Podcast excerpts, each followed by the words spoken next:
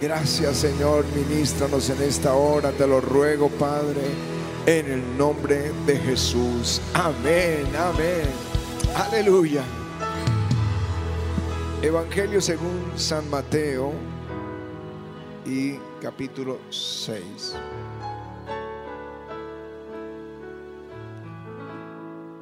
Y vamos a leer desde el versículo 5. Y cuando ores, no seas como los hipócritas, porque ellos aman el orar en pie en las sinagogas y en las esquinas de las calles para ser vistos de los hombres. De cierto os digo que ya tienen su recompensa. Mas tú, cuando ores, entra en tu aposento y cerrada la puerta, ora a tu Padre que está en secreto, y tu Padre que ve en secreto te recompensará en público. Y orando no uséis vanas repeticiones como los gentiles que piensan que por sus palabrerías serán oídos.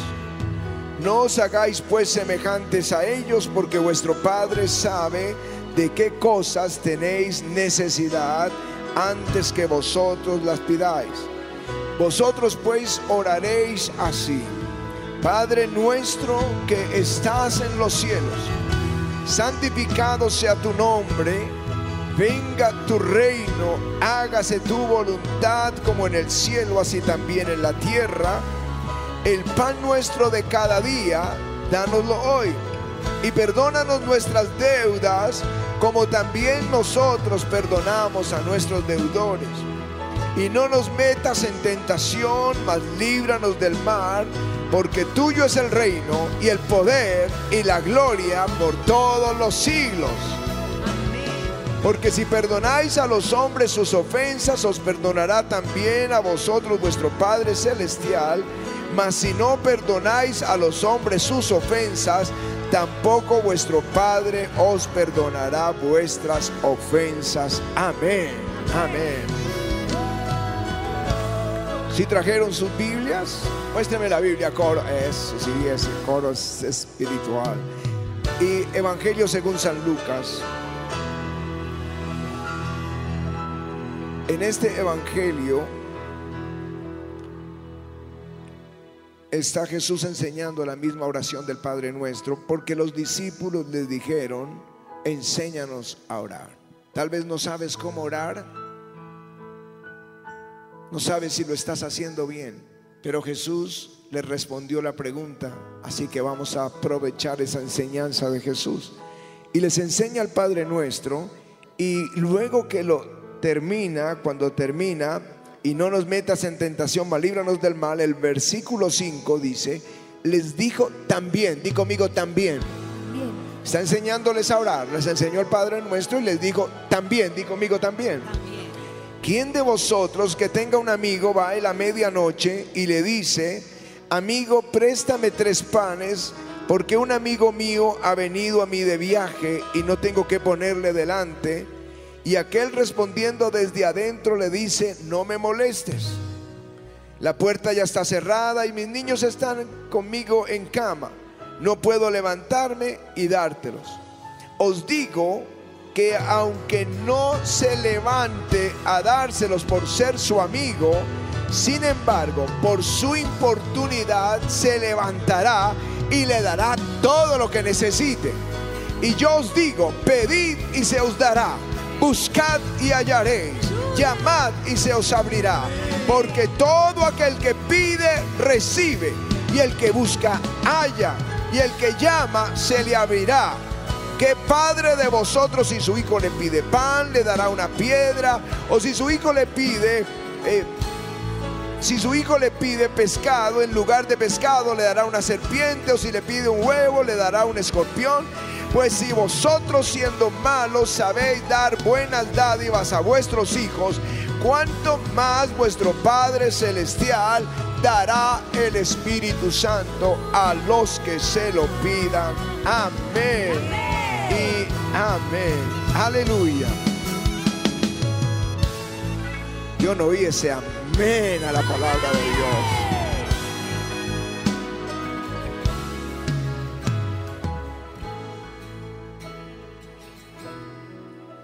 Estos son los pensamientos de grandes hombres de Dios acerca de la oración.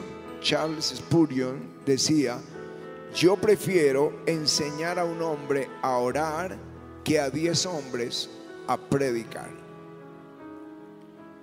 Jesús nunca enseñó a predicar. Él no les dio clase de lo que se conoce cuando se estudia teología de homilética, el arte de predicar.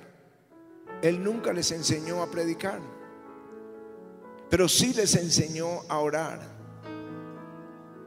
Otro escritor, John Bunyan, que escribió El progreso del peregrino, el segundo libro más vendido en el siglo anterior, después de la Biblia, dice, el que huye de, la, de Dios en la mañana difícilmente lo encuentra el resto del día.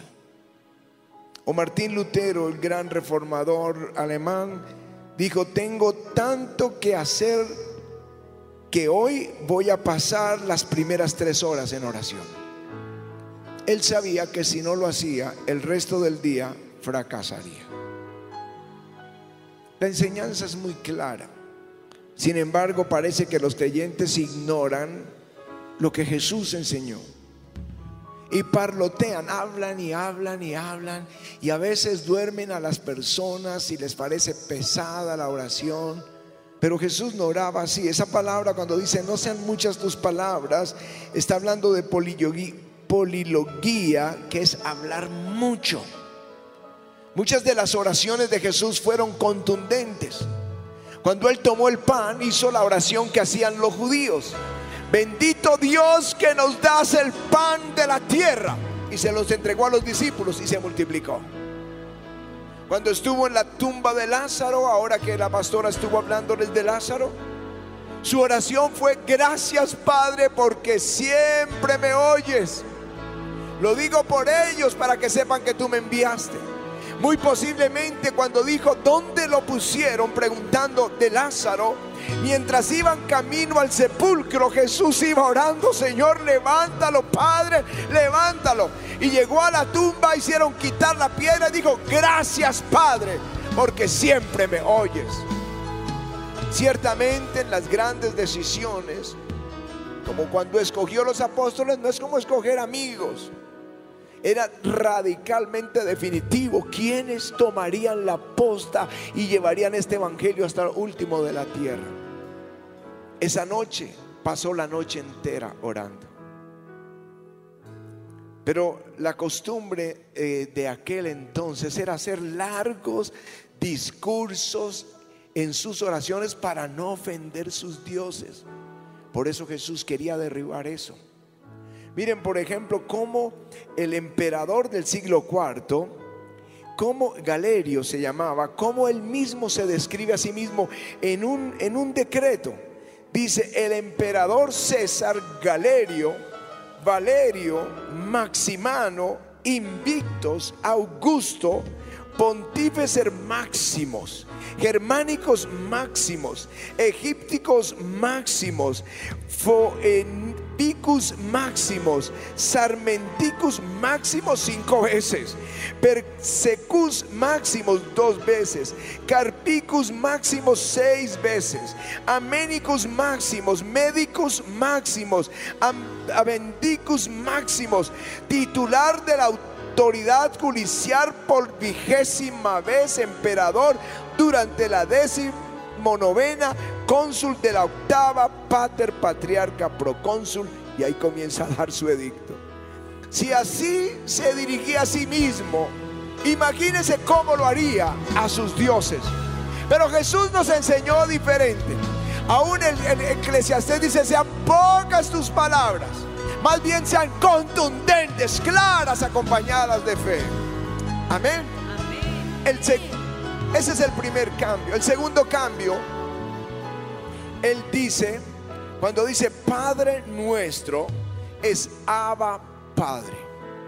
Y eso es una palabra aramea. Tienes que saber que en aquellos días el pueblo en Israel en los días de Jesús hablaba el arameo, pero cuando iban a orar, oraban en hebreo. Y Jesús dijo, voy a enseñarles a orar. Y no oró en arameo, oró en, no oró en hebreo, oró en arameo el lenguaje del pueblo. Dios quiere que oremos con nuestras palabras, que no impostemos, no inventemos palabras nuevas, hablemos como nosotros hablamos entre nosotros. Padre, ojo, es hebreo, es arameo. Y eso es la, la ventaja de la reforma. Porque la Biblia que nosotros tenemos se escribió en arameo y en, y en griego, el Nuevo Testamento, el Nuevo Testamento, el Antiguo en hebreo. Y era el lenguaje, eh, como decir hoy el inglés, el lenguaje del pueblo. Sin embargo, en el siglo IV ya Jerónimo lo tradujo al latín porque era el idioma del imperio. Y desde el siglo IV hasta el siglo XVI se mantuvo la, Biblia en latín hasta que Lutero la tradujo al alemán. Y esto inspiró a nuevos eh, traductores y salió la New King James en el siglo XVI y la Reina Valera en español que nosotros tenemos hoy. Para que sea el lenguaje del pueblo. Di conmigo el lenguaje del pueblo. El lenguaje del pueblo. Ahora él dice, cambia esa racial la oración que antes era Dios de Abraham, de Isaac y de Jacob, hablando del pueblo de Israel. Pero ahora él dice abajo pater. Eso es papito mío. Es un Dios familiar, pero poderoso. No, no ese misterio religioso cercano a nosotros. Siguiente dice, santificado sea tu nombre. Esto es muy importante, porque cuando los judíos pecaron, desobedecieron, e ignoraron a Dios y su enseñanza, fueron llevados cautivos a Babilonia. ¿Cómo creen que los babilonios verían al Dios verdadero, al Dios de Israel? Como un Dios pequeño que lo pudieron vencer. Dios es, pero fue por el pecado del pueblo, no que Dios no pudiera hacer algo. Y le dijo a ellos, les dijo, porque he tenido dolor al ver mi santo nombre profanado por la casa de Israel entre las naciones a donde fueron. Por tanto di a la casa de Israel, así ha dicho Jehová el Señor, no lo hago por vosotros, oh casa de Israel, sino por causa de mi santo nombre, el cual profanaste vosotros entre las naciones a donde habéis llegado. Así que Dios iba a santificar su nombre. Y es allí cuando los Daniel y sus amigos, en el reino, el imperio mundial de Nabucodonosor, que los amigos de, de Daniel fueron metidos a un horno de fuego por no adorar una imagen pagana. Y Dios los libra del horno del fuego, los protege. Y Nabucodonosor, sorprendido, da un edicto, decreto, que todo pueblo, nación o lengua que dijere blasfemia contra el Dios de Sadras, Mesad y Abednego sea descuartizado y su casa convertida en muladar, porque por cuanto no hay Dios que pueda librar como este. Eso significa santificado sea tu nombre. No es cualquier Dios. No lo confundas con Mahoma. No lo confundas con Buda. No lo ofendas. Él es el Dios todopoderoso, Señor de señores, Rey de reyes. Aleluya. Aleluya. Igual sucedió en el imperio. Los imperios, Dios usó a Daniel y en cada uno de ellos Dios se encargó de santificar su nombre. El pueblo aprendió lo que significa santificar su nombre. Dice ahora, danos el pan de cada día. El, futuro de ellos es, era el temor tendremos pan para mañana. En otras palabras, líbranos del temor de no tener lo suficiente. Yo sé que algunos se preguntan, ¿qué pasa si me quedo sin trabajo? O si pierdo las fuerzas para trabajar. O si se enferma alguien en mi hogar, ¿cómo vamos a sobrevivir? Jesús quería quitar ese temor que es frecuente en el corazón de las personas. Y por eso lo enseñó. ¿Cómo orar? Pues pide que Dios te provea, porque Él te va a cuidar. Si Él cuida las aves del cielo, si Él viste las flores del campo, Él lo va a hacer contigo porque tú eres hijo de Dios. Él va a proveer. Danos el pan de cada día. Danos la provisión que necesitamos. Y les aseguro algo. Hasta el día en que tú partas para estar con Jesús, Él te proveerá el pan de cada día.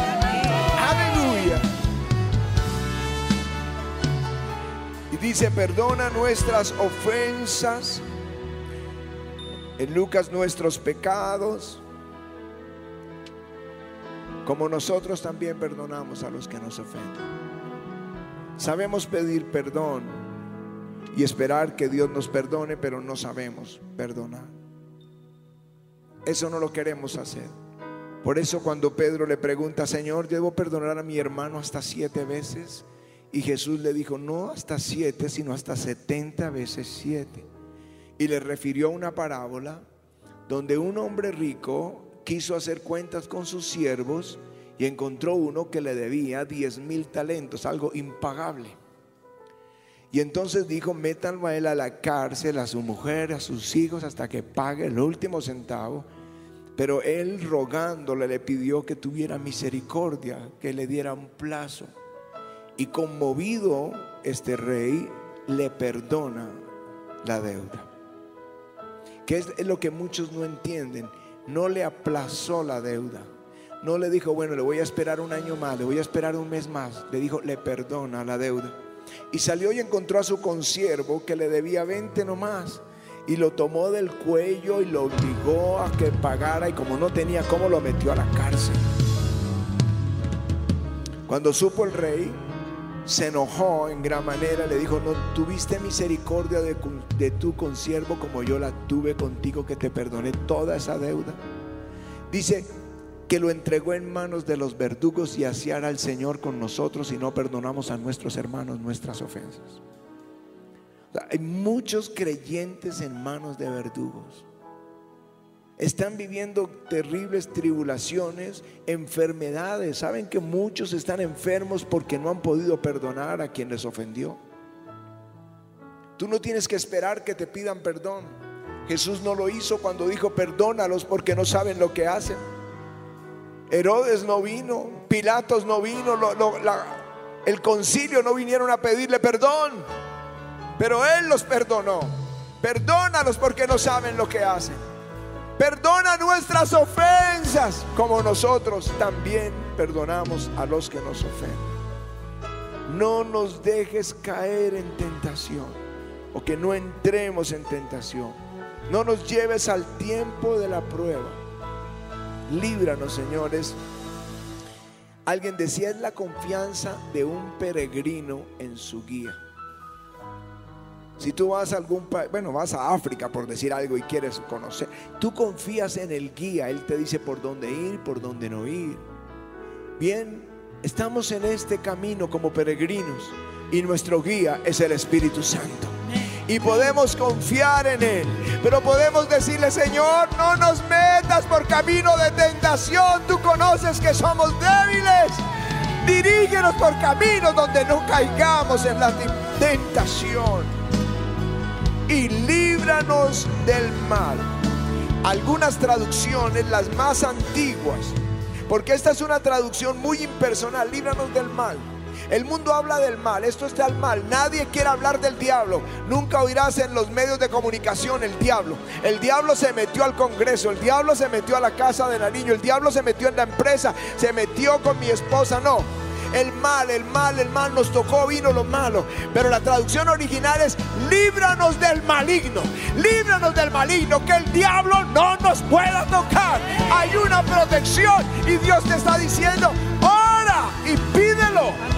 Jesús estaba enseñándoles a orar. Aleluya. tuyo es el reino, el poder y la gloria. Él puede hacerlo. Y luego usa la parábola de los tres amigos. Perdón, del amigo que viene a pedirle pan. Tres panes, tres panes. Y él le responde desde adentro, no, estoy durmiendo, mis hijos están conmigo en cama, ya no me puedo parar a dártelos. Pero me gusta lo que el Señor dice, os digo que aunque no se levante a dárselos por ser su amigo, sin embargo, por su importunidad se levantará y le dará todo lo que necesite. Jesús está enseñando a orar. Tienen que parar siempre, leer siempre la perícopa completa, el texto completo. La pregunta es cómo orar. Y Jesús les está respondiendo. Les está respondiendo con una ilustración, con una parábola. El amigo viene, dame tres panes, dile, no puedo. Dice, no, separará porque si no lo hace por ser su amigo, lo hará porque es inoportuno. Porque es inoportuno. Jesús está diciendo, sean inoportunos. Pedid y se os dará. Buscad y hallaréis. Llamad y se os abrirá. Sean inoportunos. Golpeen, insistan, lloren, pataleen. Pero pídanlo porque Dios se los va a dar. Aleluya. Eso es la viuda y el juez injusto. La viuda vino al juez, hazme justicia, hazme justicia. Y el juez era malo. Y dijo, le voy a hacer justicia porque esta viuda me es molesta. Yo no sé si lo entienden. El Señor dice, sean molestos, sean inoportunos, y noche, muevan la mano de Dios. No sean con oraciones tibias y mediocres de muchas palabrerías, sino inoportunen el cielo. Eso es Bartimeo. Bartimeo era ciego y estaba en la puerta de Jericó. Cuando oyó el ruido de tanta gente, dijo, ¿qué está pasando? Dijeron, es Jesús Nazareno que está pasando. Y comienza a gritar, Jesús, hijo de David, ten misericordia de mí. Y debe ser o que tenía una voz estridente o que gritaba demasiado fuerte que todo el mundo quería que se callara, excepto Jesús. Él se detuvo para oír la oración. Yo no sé cuántos Bartimeos hay entre nosotros, pero esa es la oración como Jesús la enseñó. Molesten y perseveren inoportunen. Es la forma de orar.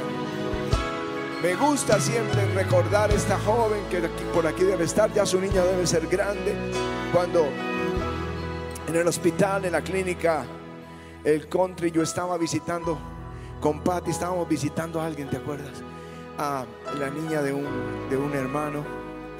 Y de pronto una joven estaba llorando por el teléfono diciéndole a la mamá que su hijita se estaba muriendo, la tenían entubada y ya no había esperanza. Y con ira dijo, yo voy a ir hasta la iglesia y yo voy a traer al pastor Ricardo acá. Si me tocas a la fuerza, lo voy a traer. Y estaba así enojada cuando se volteó, yo estaba ahí a 30 centímetros de ella. Bueno, y el Señor le sanó a su niña. Yo digo, así es que tienes que orar. Así es como que tienes que orar. Es el arma más poderosa. Jesús no está preocupado cómo tú predicas. Él quiere enseñarte cómo orar. Si alguien dice, tocó cambiar la, la oración y ser valiente hasta alcanzar lo que estoy necesitando. Levanta allí tus manos y dile al Señor, ayúdame a orar. Aleluya. Aleluya. el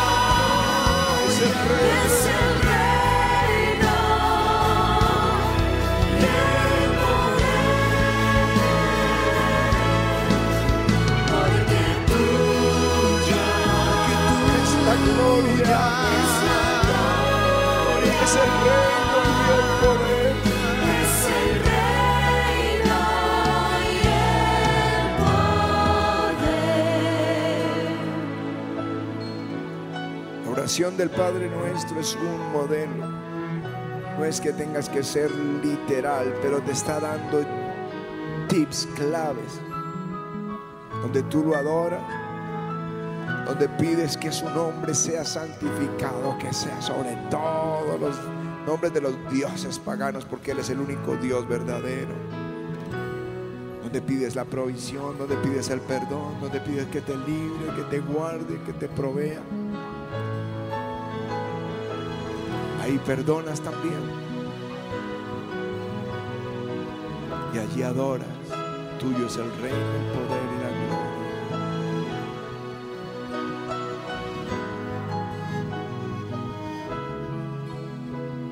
Padre nuestro, Padre, abajo, cielos, Padre nuestro.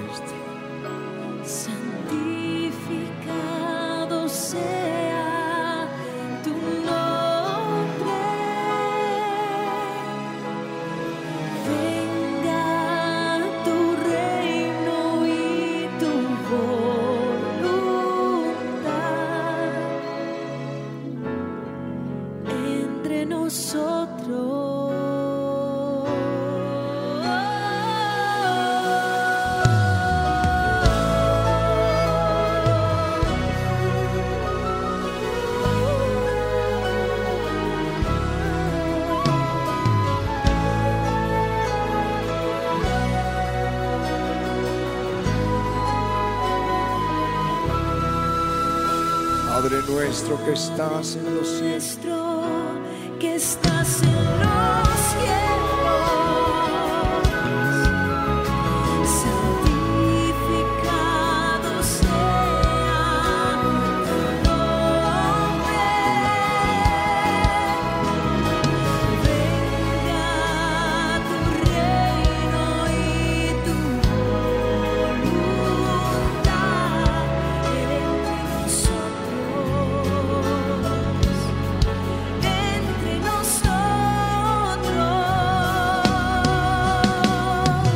hoy el pan que necesitamos. Necesitamos El pan de cada día.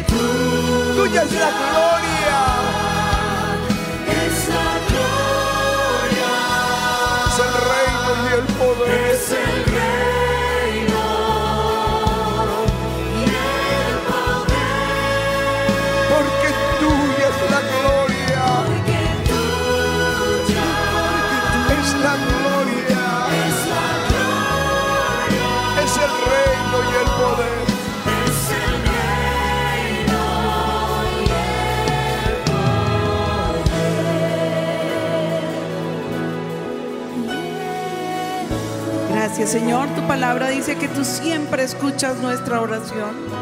Tu oración no quedará por allí, no se perderá, no caerá allí en tierra, pero el Señor la escuchará y en el momento de Dios, porque a veces nos desesperamos, pero en el momento de Dios va a venir la respuesta sobre tu vida. No tengas ni la menor duda. Si oras con todo tu corazón, el Señor está dispuesto para escucharte y para enviar esa respuesta poderosa en cualquier circunstancia de mi vida. Enséñame, Señor, a orar y también, eh, Señor, por favor, aumenta mi fe. Padre, yo te clamo por la iglesia.